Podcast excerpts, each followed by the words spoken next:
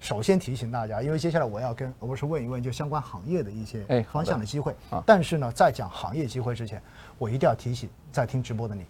因为过去的这半年哈，市场这样一调整，包括风格一切换，我发现每次讲到行业，我都会特别谨慎。为什么呢？因为我们很多投资者听行业呢，一听哇这个行业不错，买；哇这个行业基本面很好，满仓。这就完蛋了。对， 因为真的就像刚才我们一直强调的一样，长期跟短期有时候它是有冲突的，对的，对的，对吧？这个东西的基本面好，并不代表着它的价格在现在就是一个很适合的价格，对或者就值得去满仓的。所以一定提醒大家， 接下来我问到罗博士的这一些关于行业方面的信息，这只是对于行业长期的看法而已。对，所以大家不要仅仅听到说对于这个东西我们觉得它好，那现在是不是就应该满仓去操作？记住，并不代表这种建议跟推荐，好不好？一定记得这一点。好，接下来我们可以放心聊了。 说完之后，其实这涉及到几个方向，因为刚才其实你也提到了，比如说在过去这段时间调整的最狠的，我们说偏消费的，包括高端白酒这种，对不对？对那很多人也在说，哇，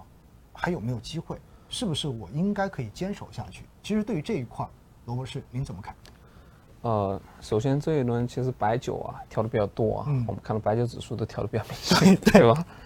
啊、包括我们看到的龙头股，其实它也调了百分之二三十，啊嗯，就是怎么去理解？首先的话，估值确实相对来说比较高了，而且现在调完之后，我觉得还高啊， 对吧？还并对还是有一点并高不的并不觉得它就已经很对，很那啥了。对，对嗯还是有点高。但是我们看到其，其实从刚公布的一些白酒企业的业绩来看，表现还是不错的。嗯对，所以我觉得对于白酒的观点确实是这样子。首先，我觉得这个赛道肯定是没有问题的，嗯，对吧？就像巴菲特和查理芒格说的，那个他最喜欢的股票永远是 Coca-Cola，对吧？因为这个饮料是有这个属性啊，嗯尤其是在国内，那当然就是高端白酒了，它有这个属性的，嗯就是，而且它也能够说它的价格啊或者说它的需求能够随着我们整个国民经济的发展，它也能够享受这样一个红利啊，我觉得这是很重要的一点。嗯，它有它的一个议价能力，对吧？所以说它的一个格局，我们觉得就是说，肯定没有受到任何的一个影响，没有受到破坏，这是很确定的。就是从长期趋势来看是很确定的，明白。短期确实需要时间去消耗它的一个怎样的一个这样的一个这个估估值值，嗯对对对。但是我觉得就是说，啊，目前从这样一个流动性环境来看啊，实际上像这种消费品，还是能够体现一定的一个防御性功能啊。嗯。所以我们觉得对于高端白酒，还是说调整的时候可以慢慢增加配置一点。就是可以介入，对吧？对对来降对低一下成本。对你跌的越多的时候，确实，因为赛道没有得到根本性破坏的话，没有必要说，我就它一下跌，我就觉得哎，这个行业不行了。我觉得这这个是很忌讳的啊，这样也是很难赚钱的。相反，我觉得像比如说像呃去年年底或者说今年年初，你看到它已经加速兑现、加速上涨的时候，其实那个时候你应该，比如说我假设我的资金做一些大折实的话，我可能那个时候我会适当的减一点，嗯，因对为吧？涨太快了。对所以对说到底对就是对嗯对，所以我觉得这其实是我们假设我个人去做一个这样一个投资理财的时候，我自己会去采取一种方法啊，嗯所以我在那个时候实际上我会谨慎小心，对吧？然后在目前我反而觉得像这样一些下跌啊、估值消化，它给我提供了一个买点嘛，对，所以这些我觉得倒是不用说过分悲观。嗯但是你说， 就是我们刚刚一直强 调说，我现在说它好，那么是我赶现在紧赶紧干 进去。对我现在买进去，怎么埃及图就能赚钱吗对？这个我觉得是不太不一定的啊。这个东西就是说，它也不是说不会发生，对但是呢，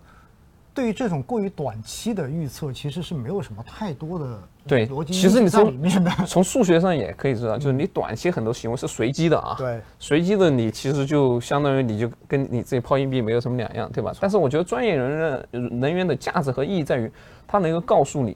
哪些影响是短期的，嗯，哪些东西改变不了长期趋势，对吧？这个我觉得是我们专业人员的一个价值，对吧对？但是我的在这里我就觉得，白酒至少它的逻辑没有破坏，它这个赛道依然是很优秀的，嗯只不过就是说它需要时间去消耗它的一个估值，仅此而已。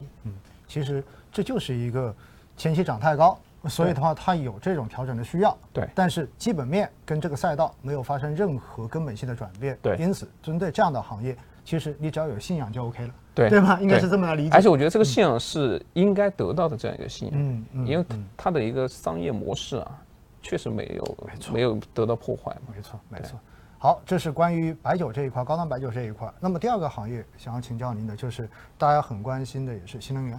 OK，对新能源这个您怎么看？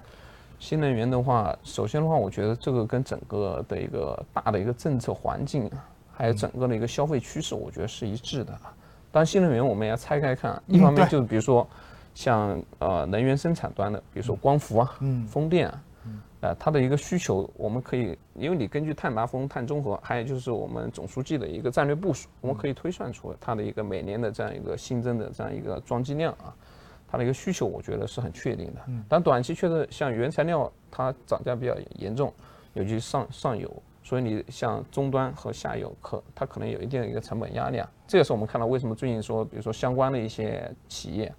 它可能股价就涨不动，或者说出现明显调整，是因为大家纠结这一块，就是你的一个成本在上升，对，然后你又没法及时的把这样一个成本上升的压力转嫁出去，所以这个短期确实会有一定的一个影响。但是我觉得其实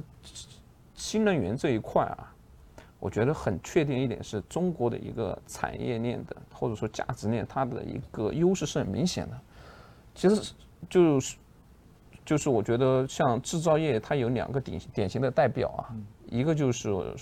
之前可能大家炒作就是手机，嗯那手机其实实际上对于中国来说，我们有一个短板吧，嗯，就是它最高端的或者说那个价值链最丰厚的那一块，比如芯片，对，其实是不在我们手里没的错，嗯对吧？所以我们也看到过去一两年，其实华为受到影响之后，其实整个的产业链受到一定影响啊。对，因为就是说你的主动权不在这里，我可以如果是简单的制造加工那一块，我比如说我们所说的就是苹果果链，嗯，他说他要转移出去，其实是他就可以这样慢慢对去嗯确做实的，确对吧实？嗯但是新能源不一样啊，对吧？核心的一些价值链这一块，我们其实国内都能做，所以我觉得像新能源这一块，从产业链来讲，我觉得实际上对于整个中国来说是非常符合中国的这样一个制造业优势的。嗯。另外还有一点，实际上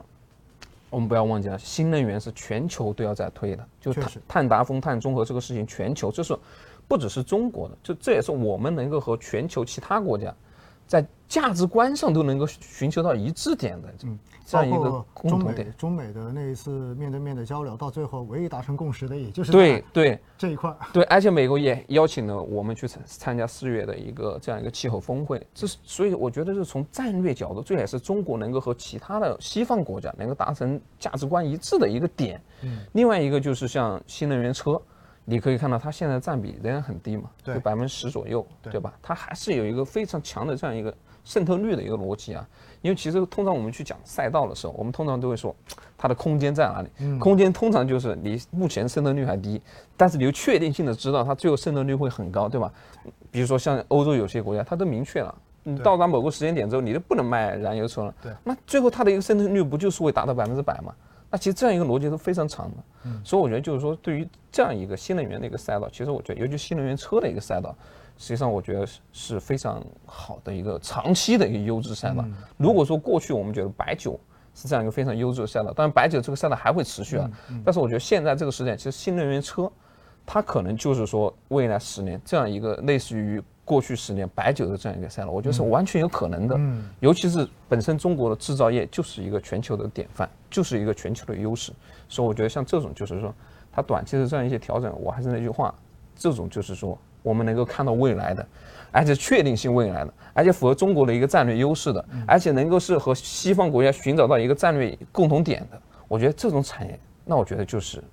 一个我长期假设我自己啊，那我就发工资我可能就买一点相关的基金， 发工资我就买一点相关的基金明白的。，所以这也是就是跟刚才一样，这两个赛道其实基本上都是属于非常确定的好赛道，对对吧？对，